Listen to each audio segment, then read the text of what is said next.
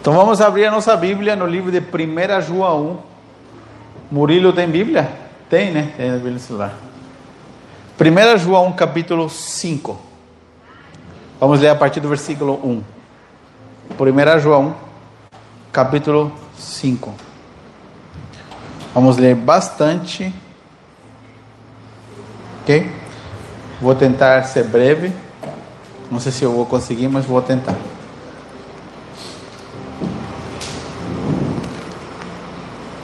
1 João 5, do 1 em diante. Diz assim: Todo aquele que crê em Jesus o Cristo é nascido de Deus.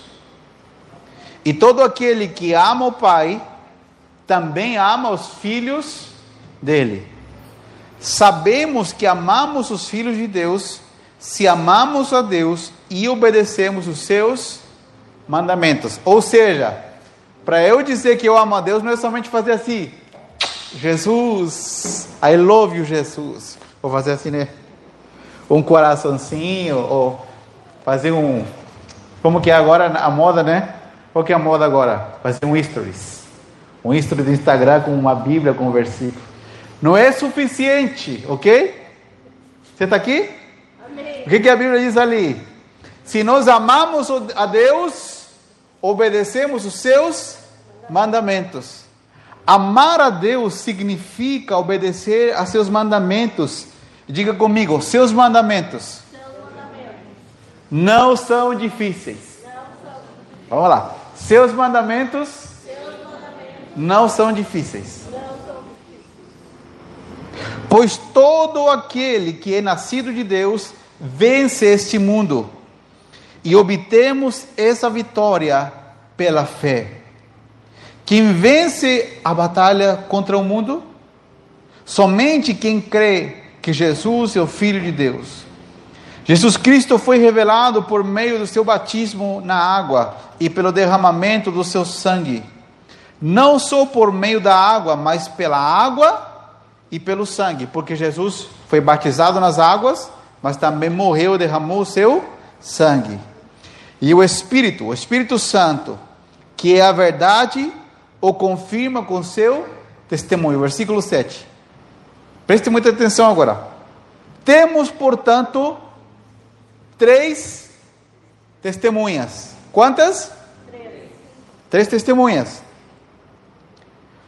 O Espírito, a água e o sangue. Vamos lá de novo.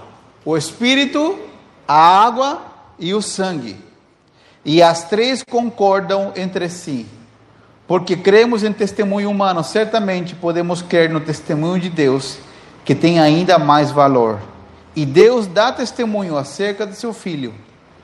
Quem crê no filho de Deus sabe em seu coração que esse testemunho é verdadeiro. Quem não crê nisso na realidade chama Deus de mentiroso porque não crê no testemunho de Deus acerca do seu filho. E este é o testemunho: Deus nos deu vida eterna, e essa vida está em seu filho. Quem tem o filho tem a vida. Quem não tem o filho de Deus não tem a vida. Escrevi estas coisas a vocês que creem no nome do Filho de Deus, para que saibam que têm a vida eterna estamos certos de que Ele nos ouve sempre que lhe pedimos algo conforme a Sua vontade. E uma vez que sabemos que Ele ouve nossos pedidos, também sabemos que Ele nos dará o que pedimos. Se alguém vir o irmão cometer pecado que não leva à morte, ore por ele, e Deus dará vida a esse irmão que pecou de maneira que não leva à morte. Mas há pecado que leva à morte. E não digo que se deva orar por aqueles que o cometem. Toda injustiça é pecado, mas nem todo pecado leva à morte. Sabemos que os nascidos de Deus não vivem no pecado. Vamos ler de novo esse versículo 18? Leia comigo. Vamos ler quando contar três. Um, dois, três. Sabemos que os nascidos de Deus não vivem no pecado pois o Filho de Deus os protege e o maligno não os toca. Versículo 19. Sabemos que somos filhos de Deus e que o mundo inteiro está sob o controle do maligno. E sabemos que o Filho de Deus veio e nos deu entendimento para que conheçamos ao Deus verdadeiro. Agora vivemos em comunhão com Deus verdadeiro, porque vivemos em comunhão com seu Filho, Jesus Cristo. Ele é o Deus verdadeiro e a vida eterna. Só até ali. Vivemos em comunhão com Deus, porque vivemos em comunhão com seu Filho Jesus. E o Filho, o Senhor Jesus, ele é a vida eterna. Quem tem o Filho tem a vida eterna. Amém? Hoje nós vamos falar sobre uma corrida. Hoje nós vamos falar sobre a corrida da fé. Quantos de vocês já brincaram, ou teus, ou teus pais brincaram com você quando você era pequeno, de alguma corrida? Típico de pai que aposta com o filho, sabe? Uma corridinha ali. Ele fala, nós vamos correr daqui ali. E o que, que o pai normalmente faz? O pai deixa o filho sair na frente. E o pai vai atrás, o pai dá uma certa vantagem. Você faz esse tipo de brincadeiras. Todo mundo está conectado, né? Faz esse tipo de brincadeiras. Muitas vezes, quando nós começamos a ter um relacionamento com Deus, nós eh, temos alguns pensamentos equivocados de como funciona o relacionamento com Deus. E eu quero que hoje você seja extremamente sincero comigo e com Deus, para que Deus possa nos tocar e transformar através dessa palavra. Amém? Quantos de nós já pensamos, alguma vez na vida, de que às vezes as coisas não são justas do nosso lado, que as coisas são injustas? A gente vê outras pessoas andando, por exemplo, com Deus, em outra coisa, e fala assim: ah, essa pessoa tem isso porque ela começou a vida diferente de mim. Quantos já pensaram assim alguma vez na vida? Todos nós, né? O mundo não é justo. O mundo é injusto. Agora, quando nós começamos a caminhar com Deus, ninguém começa na frente. Todo mundo começa no mesmo lugar. Vou repetir. Quando nós começamos a andar com Deus, tem, não, ninguém começa cinco passos adiante. Todo mundo começa no mesmo lugar mesmo que nós, que nós venhamos de realidades diferentes financeiras, de realidades diferentes de níveis de educação, quando alguém tem um encontro com Jesus, Deus coloca todo mundo no mesmo patamar. Deus coloca todo mundo no mesmo lugar. Ninguém pode reclamar dizendo assim: não, Deus ama mais essa pessoa porque Ele deu mais coisas e Deus ama menos essa outra pessoa. A partir do dia em que nós conhecemos a Cristo, que nós começamos a andar com Ele, as leis de Deus para nós deixam de ser difíceis. Olha o que diz o texto bíblico ali: diz que a lei do Senhor, a vontade do Senhor, ela não é difícil.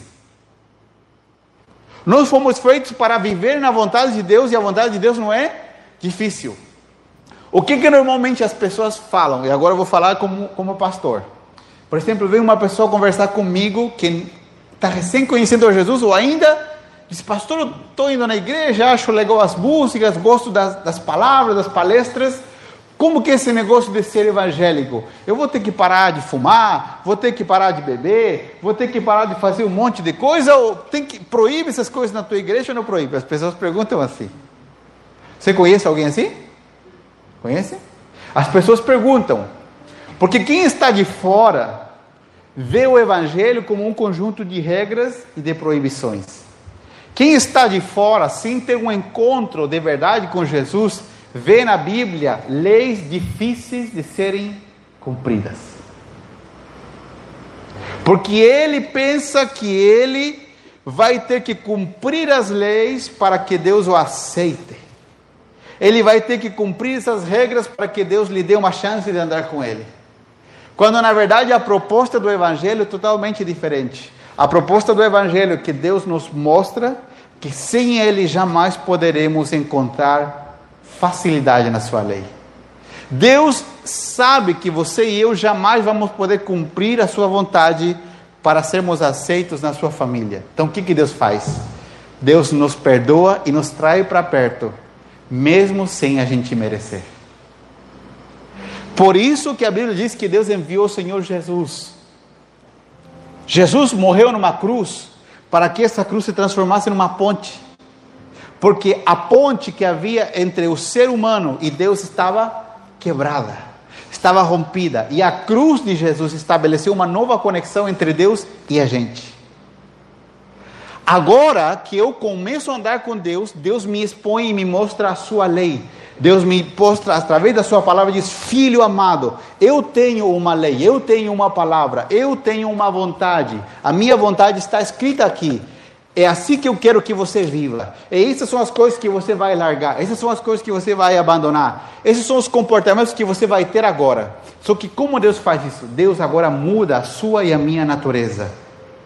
E quando Deus muda a nossa natureza, que antes era uma natureza de pecado, agora nos dá uma natureza dos céus dentro de nós, Ele coloca todo mundo no mesmo nível. Ele coloca todo mundo dizendo: agora você acabou de me receber como o Senhor da sua vida. Eu te dei uma nova natureza. Agora eu não vou dizer para você, para de fumar, para de beber. Agora a minha natureza dentro de você vai começar a transformar inevitavelmente a tua vida. Ao ponto que as coisas que você achava que eram uma proibição, elas vão começar a te fazer mal. Você vai começar a ficar incomodado, você não vai ter mais a mesmo prazer de fazê-las novamente. O que, que normalmente as pessoas perguntam para os adolescentes, para os jovens? Ai, tu não pode ir na festa? Né? Tu não pode beber? Tu não pode ficar? Não é assim que é?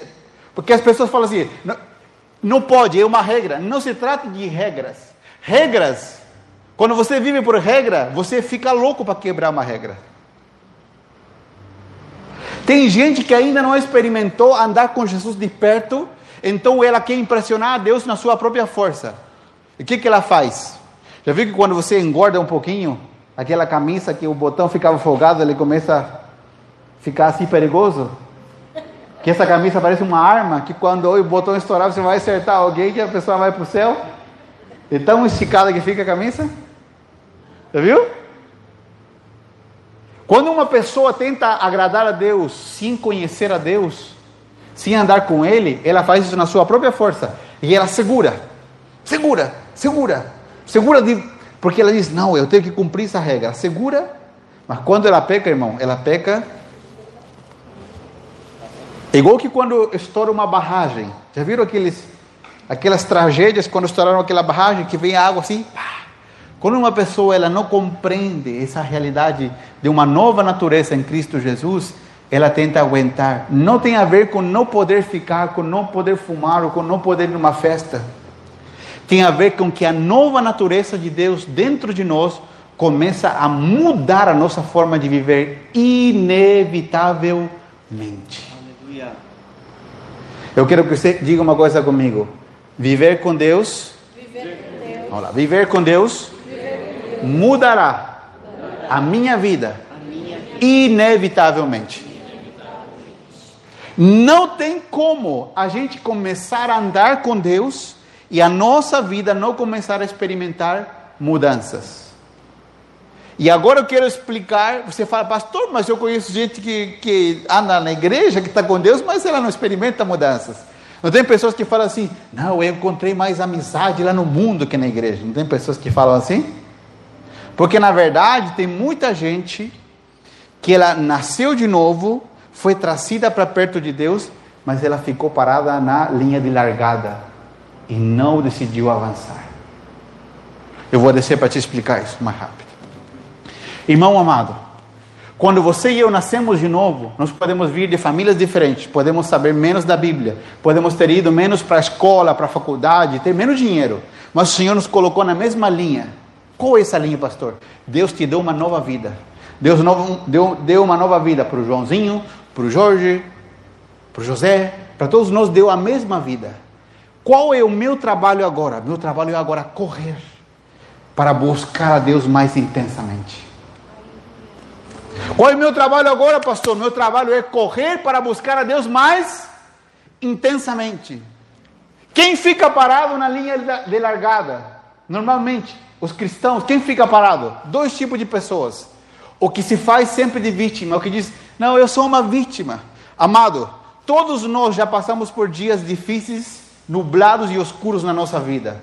Todos nós já sofremos de alguma forma. Tem alguns que sofreram mais e outros sofreram menos. Mas todos nós sofremos. E Deus, Deus não faz vista grossa do nosso sofrimento. Deus sabe onde você sofreu. Mas no dia em que Ele te perdoou e Ele te trouxe para perto, você deixou de ser uma vítima. Diga comigo, eu não sou mais uma vítima. No dia em que Jesus nos alcançou, nós deixamos de ser uma vítima, porque agora você tem um pai, agora você tem um Deus que tem um pai que ampara a tua vida. Sabe aquele, aquela criança que não tem pai? Que a mãe às vezes tem que resolver, mas a, a mãe às vezes está trabalhando o dia inteiro e não pode. Quando alguém bate na escola, no menino, o pai não pode ir lá para falar com a pessoa que bateu, para falar com o pai do menino. E esse menino vai ser injustiçado ali na escola sempre. Ou às vezes nossos pais falharam, nos abandonaram, não nos deram um bom exemplo. Ou às vezes alguém nos traiu na empresa, alguém nos injustiçou em algum lugar. No dia em que Jesus te perdoou, tudo isso que aconteceu com você agora pode ser curado e restaurado. Mas no dia em que Jesus te trouxe para perto, ele se transformou em teu Senhor, em teu irmão, e Deus se transformou no nosso Pai. Nós já não somos mais uma vítima. Porque agora nós temos um Senhor, temos um Deus Todo-Poderoso que nos ama e anda do nosso lado. Então, aquele que sofreu muito ou aquele que sofreu pouco, agora em Deus estão no mesmo patamar, estão na mesma linha de largada. Qual é a diferença? Que aquele que se faz de vítima o resto da vida ou fica enclausurado nessa ideia, ele fica parado. Ele normalmente fala assim: ah, por que, que esse irmão tem testemunho e eu não tenho testemunho? Por que, que essas pessoas vivem isso e eu não vivo isso? É porque às vezes, irmãos, um buscou a Deus mais que o outro. Um está orando mais quando o outro está assistindo mais Netflix. O que eu falei outro dia, nós, ao que tudo parece, pode ser que mude. Parece que nós vamos entrar num tempo mais complicado no país, não parece? Mas sabe o que vai acontecer agora nesse tempo complicado? As tuas sementes que você semeou nos bons tempos vão começar a florescer. Tem gente que vive milagres nas finanças, que Deus lhes abençoa com uma melhor casa, com um melhor carro, que milagres acontecem, coisas extraordinárias. E tem outros irmãos que falam assim: ai, acontece isso porque Deus ama mais eles. Não, é porque quando eles tinham o recurso na mão, em vez de gastar tudo, eles semearam no reino de Deus. E às vezes você não fez, você gastou tudo para você.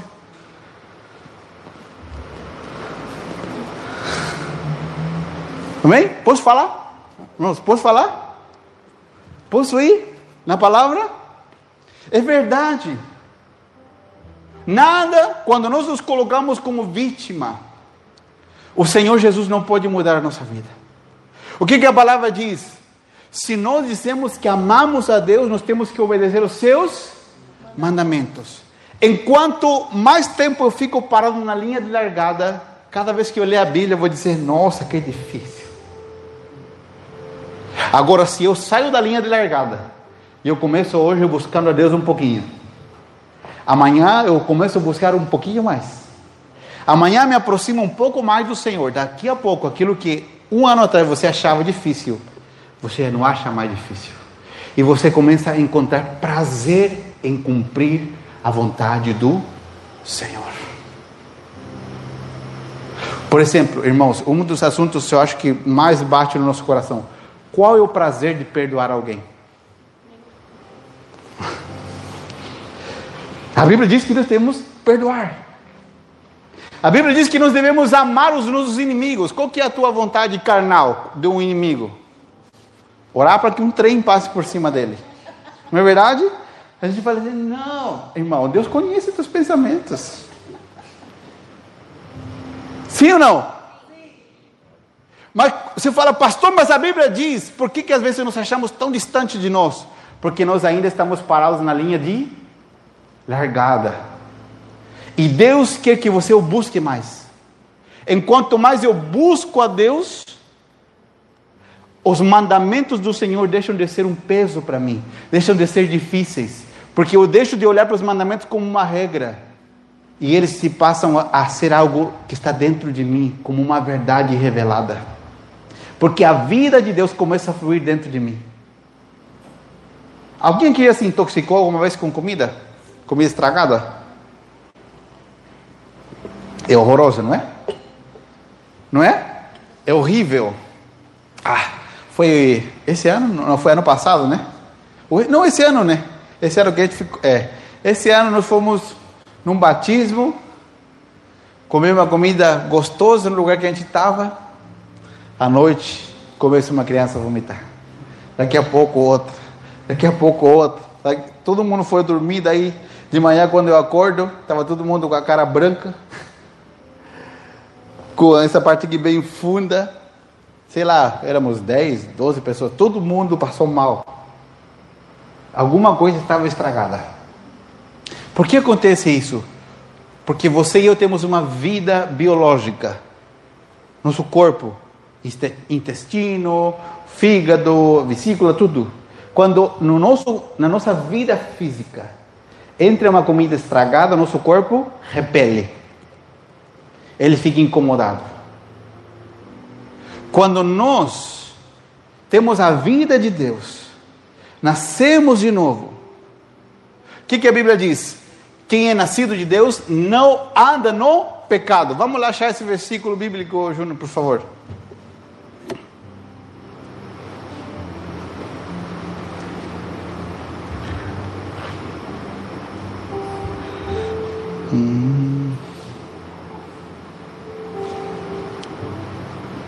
18. Versículo 18. Sabemos que os nascidos de Deus não vivem no pecado, pois o Filho de Deus os protege e o maligno não os toca. Pastor, a Bíblia diz que eu tenho que ser perfeito. Às vezes nem, nem dormindo a gente consegue ser perfeito, né? É verdade?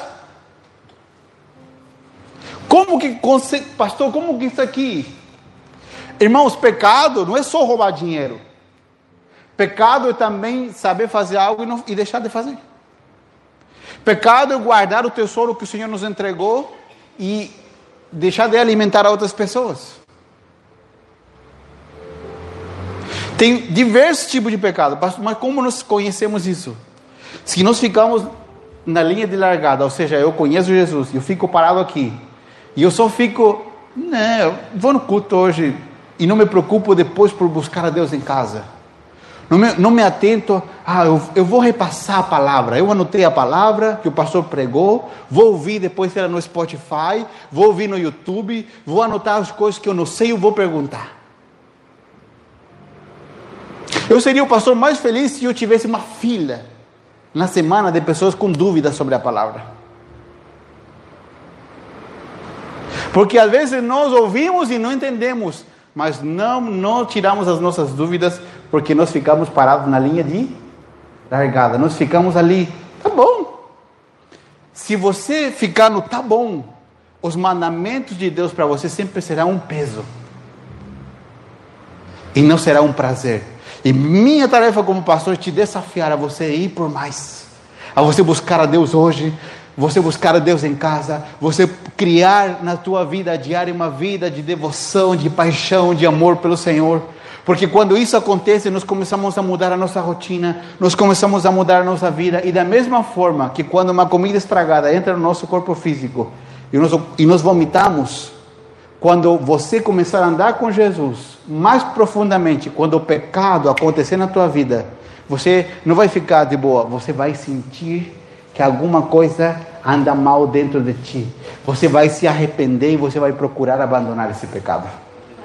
Porque a vida de Deus dentro de nós disse: Isso aqui não me corresponde.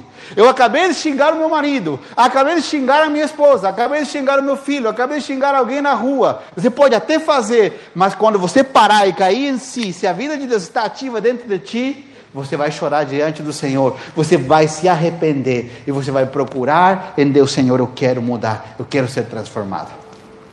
Amém? Será que essa palavra é para nós nessa noite?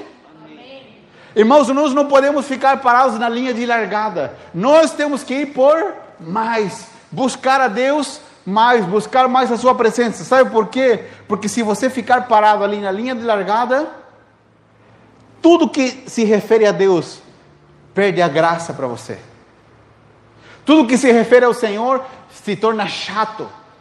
Ai, que coisa chata do pastor, já está com essa palavra de novo. As pessoas falam assim: Meu Deus, que chata essa pessoa. Às vezes, quem é teu familiar, teu amigo, que não conhece Jesus e te ouve falar do Evangelho, o que, que as pessoas falam? Ai, já vem com essa chatice de novo. Por quê? Porque a natureza não bate. Porque o que Deus está falando tem a ver com a natureza de Deus. E a natureza carnal do homem não consegue aceitar, não bate. É por isso que quando nós andamos com Jesus, nós podemos conhecê-lo através de uma experiência sobrenatural. Andar com Ele, buscar a Ele cada vez mais. Amém? Estamos entendendo? Vamos abrir nossa Bíblia, por favor, em João capítulo 15, se você tem, tem Bíblia por aí. João capítulo 15.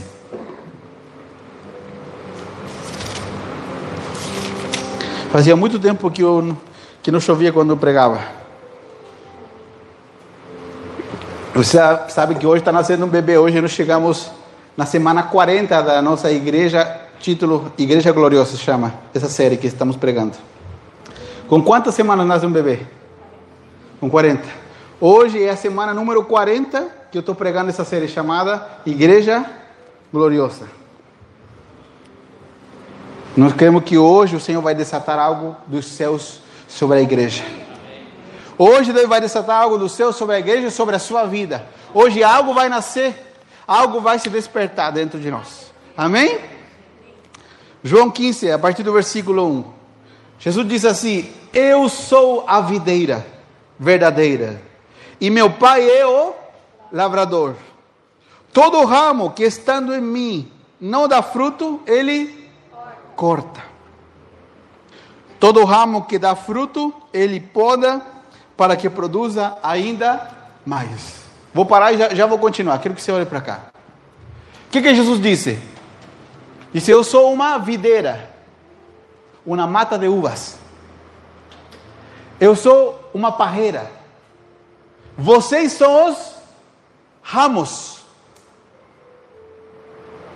Jesus disse: Todo aquele que está em mim e não dá fruto, meu Pai, oh, pastor, é possível ter sido salvo, estar em Jesus e não dar fruto? Jesus está dizendo que sim. Por que, que isso é possível? Porque quando a pessoa é salva, ela é colocada no mesmo nível na linha de corrida que as outras. Ela deixa os correr e ela fica parada. Quem fica parado parece que nunca se converteu. Parece que nunca se entregou a Cristo. Parece que as verdades de Deus não chamam a atenção dele. Ele fica uma pessoa amarga, fica crítico. Tudo é ruim na igreja. Tudo. A luz está ruim, o som está ruim, a mensagem está ruim. Está tudo ruim. Tá... Ah, eu não gostei. Por quê? Porque essa pessoa ficou parada. Ao contrário, outros recebem Jesus e começam a buscar Ele, começam a andar com Ele, e nem que seja pouquinho, eu oro um minutinho, dois minutinhos, eu quero orar, eu quero buscar, nem que seja picadinho, mas começam a buscar mais ao Senhor, e coisas que às vezes eram um peso, a pessoa começa a entender a palavra de Deus e ela começa a permitir que Deus mude a sua vida e coisas que eram uma chatice agora se tornam um prazer obedecer ao Senhor. Vamos continuar lendo? Versículo 3. Vocês já foram limpos pela mensagem que eu lhes dei. E olha o que Jesus disse: permaneçam em mim, e eu permanecerei em vocês. Pois assim como um ramo não pode produzir fruto, se não estiver na videira, vocês também não poderão produzir frutos a menos que permaneçam em mim. Por que, que eu li esse texto? Jesus disse: Eu alcancei vocês, vocês são meus, meus ramos. Mas agora o trabalho de vocês é permanecer em mim. Pastor, como eu permaneço, como eu permaneço em Jesus? O buscando, não me conformando com sentar no domingo e ouvir uma mensagem. Como disse o irmão Valdir outro dia, às vezes nem no domingo a pessoa vem. Pessoa fala assim, não, pastor, eu escuto pela internet. Não dá para ter comunhão pela internet. Imagina um casamento pela internet. Alguém já imaginou? Alguém já imaginou um casamento pela internet? Não tem como ter um casamento pela internet, porque casamento é relacionar.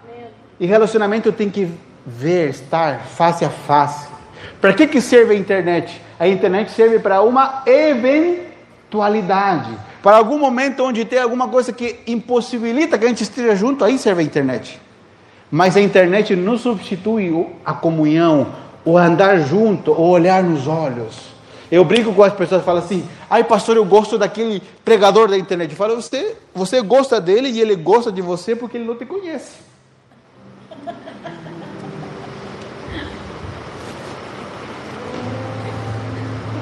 É verdade. Que mais fácil. Às vezes, irmãos, nós estamos numa linha parados e nós não estamos permanecendo em Jesus. O que, é permanecer em Jesus? Permanecer em Jesus não se conformar com o que eu ouço no domingo.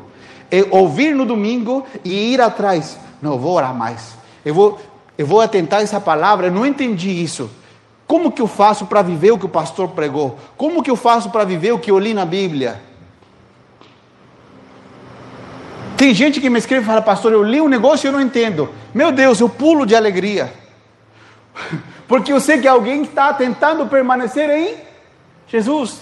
Tem gente que, que não sabe orar, e às vezes ora tudo errado, mas pelo menos está orando, está tentando buscar a Deus. É por isso que tem gente que fala, pastor, eu não sei orar. Não tem problema, você quer orar? Então vamos orar. Eu, nós temos que ser incentivadores das pessoas que querem permanecer em Jesus. E nós devemos permanecer em Jesus, e para isso nós temos que sair dessa linha, dessa largada onde o Senhor nos colocou. Colocou todos nós no mesmo nível. Alguns buscam mais a Deus, outros buscam menos. Por isso que alguns sentem mais prazer em obedecer a Deus e outros sentem menos prazer. Tem, e tem gente que eu sou os irmãos seis horas. Vocês conhecem esses irmãos? Seis horas por mim? Conhecem? Alguém já conhece algum irmão assim? Seis horas por mim? Você fala assim, irmão, e quando você vai orar? Tem gente que está 30 anos, 20 anos, 15 anos sempre pedindo oração. Tudo bem pedir oração num momento crítico. Mas tem gente que sempre está pedindo que outro ore por ele. Porque ele está onde? Ele está parado na linha de largada. Está ali, já, já saiu até. Como chama? Mofo. Secou. Ficou é, duro ali. Não consegue sair do lugar. E o Senhor quer levar você e eu a que nós vamos por mais, a que nós busquemos mais a Deus, que nós conheçamos mais o Senhor. Porque, irmão amado, você precisa conhecer mais a Jesus. O que, que normalmente as pessoas fazem? E como isso é difícil, mas o Senhor vai nos dar a graça de mudar essa mentalidade. Porque não é uma mentalidade nova, é uma mentalidade que já tem aproximadamente 1800 anos. É essa mentalidade, pastor? O que, que as pessoas fazem? As pessoas vêm no culto, sentam, e se elas sabem alguém que tem um problema, o que, que elas fazem? Falam, não, eu vou levar essa pessoa para o pastor orar por ela. Sim ou não? E ela disse, não, eu continuo com a minha vida do mesmo jeito, eu não busco a Jesus, eu sou aquele crente assim, sabe aquele bife mal passado? Tem bife mal passado que você fica um pouquinho, né? Mas tem alguns bifes que é assim, ó. Tem pessoas que com Cristo são assim. A vida delas com Jesus é assim, ó. Dois pulinhos. E ela fala, e, e ela fala assim: Eu conheço alguém que precisa de alguma coisa. Eu, eu vou, vou levar essa pessoa para a igreja. Vou levar essa pessoa para o pastor. Vou levar porque eles têm que estar buscando Deus. Eu não preciso. Irmão, você precisa buscar a Deus. Você precisa sair da linha de largada. Você precisa ir mais profundo. Você precisa dar cinco, dez passos. Você não pode ficar com a ideia de que outros conhecem mais a Deus porque são privilegiados. Todos nós fomos colocados no mesmo lugar e a responsabilidade é sua e minha buscarmos mais a Deus. Diga comigo, é a minha, vamos lá, é a minha responsabilidade buscar mais a Deus. Eu preciso buscar mais a Deus. Eu preciso buscar mais a Deus, amém? E agora eu estou indo para o final da mensagem. Pastor, mas como nós fazemos isso? E agora eu quero entrar num ponto central ali para ir para concluir a palavra. A Bíblia diz aqui, no texto que nós lemos primeiro, que há três que testificam. Três que testificam no céu: o Espírito, a palavra e o sangue. Diga comigo: o Espírito, a palavra e o sangue. Vamos lá de novo: o Espírito, a palavra e o sangue. Pastor, como eu consigo buscar mais a Deus? Como eu consigo sair dessa linha de largada? Você nunca conseguirá fazer isso sozinho. Você jamais conseguirá fazer isso vindo no domingo, sentando, e quando acaba o culto, você sair que nem um flash aqui, ó, sem conversar com ninguém. Pastor, como eu consigo buscar mais a Jesus? Quando eu aprendo a viver em comunidade. Como pastor eu consigo buscar mais a Deus? Como eu consigo andar mais, buscar ir mais com o Senhor? Quando eu aprendo a andar em comunidade. Quando eu aprendo a abrir o meu coração para que alguém cuide de mim. Quando eu começo a andar com pessoas que buscam Deus mais do que eu. Quando eu começo a me juntar com pessoas que buscam Deus mais do que eu. Porque quando eu vejo pessoas de carne e osso como eu, que tem problemas como eu, que tem problemas financeiros como eu, que tem dificuldades na família como eu, que buscam a Deus intensamente, é aí que eu fico inspirado. É aí que eu me fico motivado a buscar mais ao Senhor. E no dia em que eu não quero buscar a Deus, essa pessoa que anda comigo, que anda perto de mim, ela me levanta, ela diz: Vamos, vamos buscar a Deus. Você já buscou a Deus hoje? Você já leu a sua Bíblia essa semana? Essa pessoa que anda comigo, ela fica me motivando e nós, um motiva o outro. E quando eu preciso, porque eu estou num dia difícil, um dia de tristeza, eu falo com essa pessoa que anda comigo e ela ora junto comigo. E quando essa pessoa, a outra está triste, eu oro por ela. Tem pessoas que estão há 30 anos sentados numa igreja evangélica e jamais oraram por alguém. Nunca levaram uma pessoa a aceitar Jesus como Senhor da sua vida. E tem gente que se converteu há cinco meses e já levou 50 pessoas para receber a Cristo. E já orou por 100 pessoas. Por quê? Porque um é mais privilegiado, porque um é mais novo, tem mais gás. Não, porque um decidiu avançar e o outro ficou parado na linha de largada. Pastor, como eu faço para andar mais com Jesus, para ir mais perto, vivendo em comunidade? Irmãos, a Bíblia diz que são três que dão testemunho. Esse texto bíblico tem várias interpretações, mas eu quero apontar para uma delas e finalizar essa palavra com isso. Esse texto bíblico fala de três coisas que representam três coisas importantes na nossa vida. Primeiro fala do Espírito, do Espírito Santo. Se você já recebeu a Jesus, o Espírito Santo já está na sua vida. Amém? Fala de novo. Se você já recebeu a Jesus, o Espírito Santo já está na sua vida, dentro de você. Amém? Se você já recebeu a Jesus, você tem acesso à palavra. A palavra de Deus, ela nos guia. Você tem acesso à palavra física aqui, mas a Bíblia diz que o Senhor também escreveu suas palavras no nosso coração e na nossa mente. Pastor, onde está isso? Está escrito em Jeremias capítulo 31, versículo 31. Diz: Naqueles dias eu farei uma nova aliança com eles. Escreverei as minhas leis em seu coração e na sua mente. Eu serei o seu Deus e eles serão o meu povo. E o livro de Hebreu diz que essa palavra se cumpriu agora em Jesus, em nós. Primeiro testifica o Espírito Santo. O segundo que testifica é a palavra. E o terceiro que testifica é o sangue. O sangue testifica por quê? Porque Jesus deu a sua vida por nós. O sangue fala da comunhão. Jesus deu o seu sangue para que nós voltemos a ter comunhão com Deus. Mas a Bíblia também diz que o sangue simboliza a comunhão entre os irmãos, porque o sangue simboliza a morte. Para que nós tenhamos comunhão, um tem que dar a vida pelo outro irmão. Júnior, você pode ir no início do 1 João capítulo 5 que nós estávamos lendo? E com isso eu termino. 1 João capítulo 5. Quero que você leia comigo. Olha o que olha o que está escrito aqui. Todo aquele que crê que Jesus é o Cristo é nascido de Deus. E todo aquele que ama o Pai também ama quem? Os filhos dele. Amado irmão, amar os nossos irmãos em Cristo não é dar um aperto de mão no domingo falar, ah, te amo em nome do Senhor Jesus. Para amar alguém, como diz o Jonas, você tem que comer um quilo de sal com essa pessoa. Todo mundo conhece essa expressão? Comer um quilo de sal com alguém? Para amar alguém, você tem que ter passado por momentos complicados com essa pessoa. Você tem que andar com ela. Como eu posso amar o irmão que o mal eu vejo no domingo à noite? Como posso amar o irmão que eu vejo ele cada seis meses? Para amar alguém, eu tenho que começar a andar com essa pessoa. Para amar alguém, eu tenho que começar a andar com essa pessoa. Certo?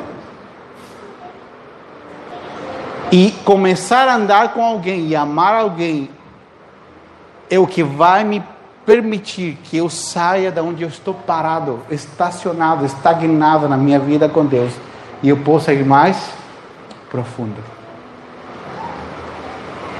Você precisa ir mais profundo com Deus? Você estava meio parado ali na linha de chegada? Você precisa ir mais profundo com o Senhor? Você não pode fazer isso sozinho. Eu não posso fazer sozinho. Eu tenho que andar com pessoas que buscam a Deus mais do que eu. Eu tenho que andar com irmãos que oram por mim quando eu não estou bem. E eu, como pastor, não posso me dedicar só a preparar lindas mensagens para o domingo. Eu, como pastor, tenho que ser acessível para vocês, para que vocês possam aprender a andar mais com Deus, a andar mais profundo. É por isso que tudo que eu prego, cada vídeo que eu posto no Instagram, cada mensagem, cada é, saudação que eu mando durante a semana tem um, um objetivo: é que você saia da linha de largada e você ande mais profundamente com Deus. Para isso nós temos que estar abertos a andar com outros, a permitir que outros irmãos andem com a gente, para que eles nos ajudem a irmos mais profundo com o Senhor. Amém? Amém? Por quê? Porque você é uma pessoa estratégica para esse tempo que nós estamos vivendo. Amados, as pessoas vão começar a correr para a presença de Deus. Amém. Escuta o que eu estou dizendo. As pessoas, elas vão sentir o cheiro de Deus na tua vida. E elas vão começar a correr e dizer: Me ajuda, está difícil, tem crise, as coisas estão piorando, não sei o que fazer, e você vai ter que estar preparado. Você não pode estar na linha de largada, você tem que estar conhecendo a Jesus. Você tem que estar buscando Jesus mais e mais e mais e mais para que você tenha alimento. De repente tem gente que vai te ligar de madrugada, casais que estão com problemas, Pessoas que te viram num culto, pessoas que viram um stories teu no Instagram, vão te parar em algum lugar e lá você não vai ter como ligar para mim. Lá você não vai ter como ligar para algum irmão da igreja. É você que tem que estar alimentado, pronto, cheio do poder do Espírito Santo para atender essa pessoa nesse momento. Você vai estar no lugar onde não pega sinal de celular. Você vai fazer o quê com essa pessoa? Vai dizer: Não, espera o próximo domingo para te levar no culto. Você tem que estar buscando mais intensamente ao Senhor. E se você diz, pastor, eu fui orar por uma pessoa e eu não soube como orar, glória a Deus, pelo menos porque você orou. Da próxima vez você vai orar melhor. o Senhor vai começar a desafiar a tua fé. O cristianismo não tem nada a ver com algo estático, parado. A nossa vida em Cristo ela tem que estar em constante movimento. E o primeiro movimento que você e eu temos que fazer é sair de, da vida de conformidade, de estar parado na linha de largada e buscar a Deus mais profundamente. Amém? Buscar a Deus mais profundamente. Buscar a Deus mais profundamente. Mudar a sua playlist do Spotify. Irmãos, mudar a sua playlist do Spotify, do YouTube, aquilo que você ouve. A sua playlist do Facebook, do Insta, não sei, do que você está se alimentando nos últimos dias. Você já percebeu quanto você se alimentou de notícias ruins nesses dias? Em comparação com quanto se alimentou da presença e da palavra de Deus?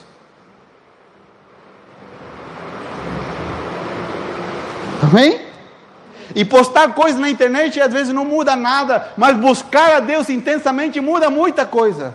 Muda muita coisa dentro de nós e muda muita coisa ao nosso derredor. O Senhor quer que você se levante, que você saia do seu lugar. Eu finalizo com o seguinte: quando eu me converti, quando eu recebi a Cristo, eu não era um traficante, eu não era um viciado em droga, mas estava cheio de problema mesmo assim, dentro do meu coração. Mas Jesus me encontrou. E eu percebi uma coisa, eu percebi que Deus havia me colocado na mesma linha de largada com todos os demais. E eu falei assim: eu, eu tenho que buscar a Deus mais. Eu não posso me conformar com aquilo que eu conheço Jesus. E durante toda a minha vida com Jesus, eu sou incansável de buscar ao Senhor. Eu quero mais. Eu quero conhecer a Deus cada vez mais. Eu não sou um privilegiado. Quando eu vim para o Brasil, muita gente falava assim: Você é filho de pastor, não é por isso que você prega? Eu falei: Não, sou filho de pastor, coisa nenhuma. Meu pai está muito longe de ser um pastor. Hoje nasceu, nascido de novo, convertido, mas está muito longe de ser um pastor. Não tenho nenhum exemplo de ninguém no ministério na minha família. É que as pessoas pensam assim: não, é que ele, essa pessoa está vivendo isso porque ela começou cinco degraus na frente. Sabe qual é a diferença? É que um busca mais a Deus que outros. Uns clamam mais que outros. Busque a Deus. Busque ao Senhor mais. Busque, você que está na internet, busque a Deus mais. Busque a Deus mais. Busque ao Senhor ainda mais. Busque-o com todo o seu coração. Não permita que aquilo que você já sabe fique ali parado. Sabe por quê? Porque a sua vida com Deus vai se tornar uma vida sem sabor uma vida sem graça. Um cristão que fica parado, ele incomoda, ele mesmo incomoda os demais irmãos ao seu redor. Porque ele se torna um crítico, tudo está ruim. Tudo está ruim. E ele não é aquele que, que ajuda, mas atrapalha. Tudo está ruim. Ele está sendo carregado pelos demais. Busque a Deus intensamente. Saia do lugar e comece a buscar o Senhor. Pastor, não sei buscar a Deus. Eu também não sabia. Comece do jeito que dá. Clamando, Senhor, eu quero te conhecer. Ouvi a palavra do pastor, eu quero que o Senhor se revele mais na minha vida. Porque no processo de buscar, você buscar mais a Deus, você vai entender o que a palavra diz. O que, que a palavra diz?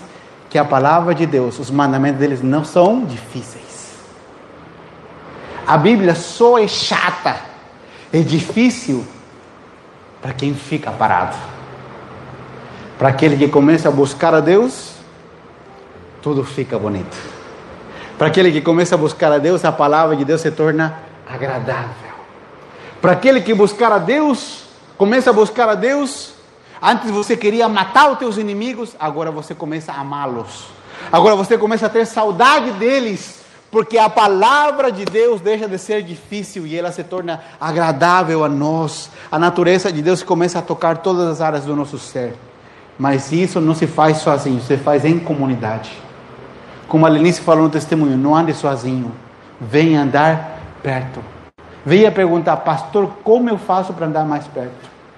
Como eu faço para me entroçar mais? Como eu faço para caminhar mais junto? Como passo para ser parte da igreja? Como faço para estar junto? Eu quero buscar mais a Deus, quero aprender mais. Como eu faço? Venha falar comigo que eu vou te explicar. Nós vamos te indicar alguém que te cuide. Porque temos irmãos que eu estou cuidando deles e que eles cuidam de outros. E assim, daqui a pouco você vai estar cuidando de outros. E assim nós vamos estar cuidando da cidade toda. Amém? Ah, não, você não ouviu muita força aí. Daqui a pouco vamos estar cuidando da cidade toda. Um cuidando de outro. Mas isso não pode ser feito parado. Temos que buscar mais a Deus. E finalizo com, com isso, porque toda mensagem não pode deixar de terminar três vezes, né? Acho que já terminou quatro, cinco vezes já a minha mensagem. Pelo seu próprio benefício, busque mais a Deus. Senão a sua vida está sendo desperdiçada. E você vai se tornar, tornar uma pessoa amarga. Alguém já tomou aqui é, é, chazinho de erva, daqueles bem do, do campo, assim, do interior? Tem algumas ervas que são bem amargas. Né? Não, boldo é gostoso. Mas tem outros piores. Tem outros que são bem piores. Carqueja. Tem, não sei se aqui tem, no Chile tem erva amarga mesmo. São, nossa, tem umas, são bem terríveis. Né? Irmãos amados, quando você foi salvo por Jesus e você não busca Deus, você se torna uma pessoa amarga. Você perde a sua vida, a vida que Deus te deu, pelo seu próprio bem. Busque mais a Deus. Pelo benefício da sua família, busque mais a Deus. Pelo benefício dos seus irmãos, busque mais a Deus. Não fique parado. Não fique parado. Deus conta com você para aquilo que o Senhor está fazendo nesse tempo. Amém? E com esse governo que nós temos agora, eu vou fechar com essa chave aqui ou com aquele que vai vir, você e eu precisamos estar posicionados. Posicionados, buscando o Senhor e estando preparados para aquilo que deve vir, porque é, é chegado um tempo onde vai ser requerido da nossa mão sermos esperança. Esperança. Sermos uma fonte de esperança para as pessoas que estão ao nosso derredor. E a verdadeira esperança está no Senhor Jesus. A verdadeira esperança, nós temos a verdadeira esperança que está no Senhor Jesus. A verdadeira esperança está sobre a sua vida. E Deus quer usar você com poder, com todo o poder, para que nós possamos transferir, transmitir às pessoas isso. Mas isso só é possível quando nós começamos a buscar a Deus mais intensamente. Amém? Quantos aqui sabem que tem que buscar mais a Deus a partir de hoje? Você vai responder a essa palavra no dia de hoje? Amém? Não fique parado. Não fique parado. Não fique parado. Levante-se interiormente e faça algo nessa semana para buscar a Deus. Amém? Quando eu comecei a ler a Bíblia, eu não entendia nada. Mas não foi por isso que eu parei. Tem gente que fala, pastor, não sei ler, não, entendo. Bem-vindo ao clube. Vai, busca Deus. Até que Deus vai ver tanta insistência que Ele vai começar a te revelar a palavra de Deus. Pastor, não sei orar. Começa a orar, começa a orar, começa a orar. A buscar ao Senhor. Amém? Vamos ficar de pé.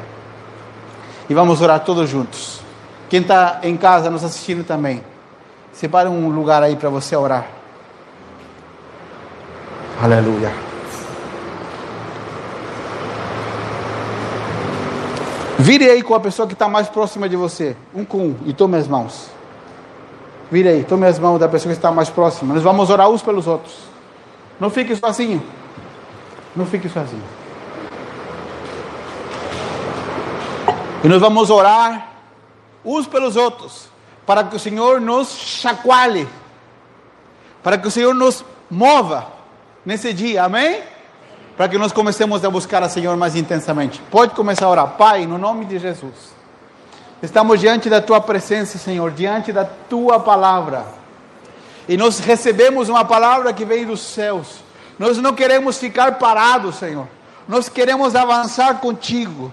Queremos te conhecer cada vez mais. Não queremos só te conhecer pelo que outros contam, pelos testemunhos de outros, pelo que outros falam. Nós queremos viver nossas próprias experiências contigo. Queremos ir mais profundo. Queremos vencer, Senhor, a apatia que esse mundo nos oferece. Queremos ir mais profundo contigo. Queremos sair dessa linha onde estamos parados e queremos ir ao próximo lugar, ao próximo lugar que está preparado em tua presença ao próximo lugar que o Senhor determinou, onde nós podemos chegar contigo. Senhor, se nessa noite alguém entrou aqui abatido, desiludido pelos problemas da vida, eu peço que nessa noite, nesse preciso instante, o teu poder, Senhor, toque sobre a vida deles, aqueles que estavam longe de ti, aqueles que estavam frios, Senhor, frios, frios, afastados no coração da tua presença que eles sejam trazidos de volta para ti com amor, com carinho, assim como a tua palavra diz, com laços de amor. O Senhor nos trouxe para perto. Senhor, obrigado, porque o Senhor prolonga a tua misericórdia sobre nós. Nessa noite, Senhor Jesus, nós queremos desfrutar da tua presença gloriosa. Queremos ser introduzidos, Senhor, a um novo tempo. Hoje, Senhor, nessa semana, que se completam 40 semanas falando sobre essa igreja gloriosa, faz nascer dentro de nós, faz nascer dentro de nós um tempo de avivamento, faz nascer dentro de nós uma experiência revolucionária, transformadora contigo, que nos leve a te conhecer, que nos leve a andar com a tua presença, Senhor, grudados. Senhor, nos perdoa por todo o tempo que ficamos parados, nos perdoa por nos tornar azedos por termos perdido, Senhor, o vigor, a força, a alegria de andar contigo. E queremos, Senhor, que teu Espírito nos leve a recuperar a glória que significa viver com a tua presença, andar contigo, Senhor. Queremos desfrutar do maravilhoso que é andar com o Senhor. Queremos desfrutar dessa presença gloriosa sobre a nossa vida. Faz-nos, Senhor, compreender que nós não somos vítimas que agora nós somos uma nova criatura, que agora nós somos, Senhor, uma nova natureza em Cristo Jesus, e a partir de Ti, Senhor, temos uma nova vida, a partir de Ti, Senhor, temos uma nova vida. Senhor Jesus, manifesta o Teu poder na comunhão, que a Tua palavra dê muito fruto, que a Tua palavra dê muito fruto nessa noite, em nome de Jesus. Em nome de Jesus, Senhor, manifesta o teu poder sobre nós. Aleluia. Se você entrou aqui doente, fisicamente, coloque as tuas mãos. Se você entrou doente aqui fisicamente, por algum motivo, o Senhor Jesus te cura agora. O Senhor cura o teu corpo. O Senhor cura os órgãos internos. O Senhor cura a tua coluna, todos os teus ossos eu repreendo a artrites, artroses, todo desgaste de cartilagem nos joelhos. Eu declaro que são refeitos as rótulas do joelho, todo o osso que estava desgastado no quadril, que o Senhor te sara por completo, que o milagre comece a ser feito sobre teu corpo agora no nome de Jesus. Você que estava sofrendo com enxaquecas constantes, o Senhor te sara, o Senhor te dá paz. O Senhor te dá paz, você vai voltar a dormir. Você vai voltar a dormir. Você vai voltar a dormir em paz. O Senhor Jesus ministra paz. Você que saiu de casa diz: Deus, hoje eu preciso que o Senhor fale comigo. Eu não vou desistir se o Senhor falar comigo. Hoje o Senhor está falando contigo.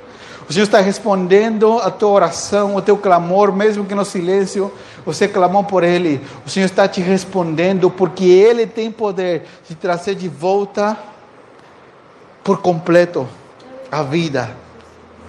Em nome de Jesus. Em nome de Jesus. Em nome de Jesus. Quem recebe essa palavra? Amém? Amém? Você crê nessa palavra? O Senhor está operando milagres no nosso meio aqui na internet, no nome de Jesus. Amém? Amém?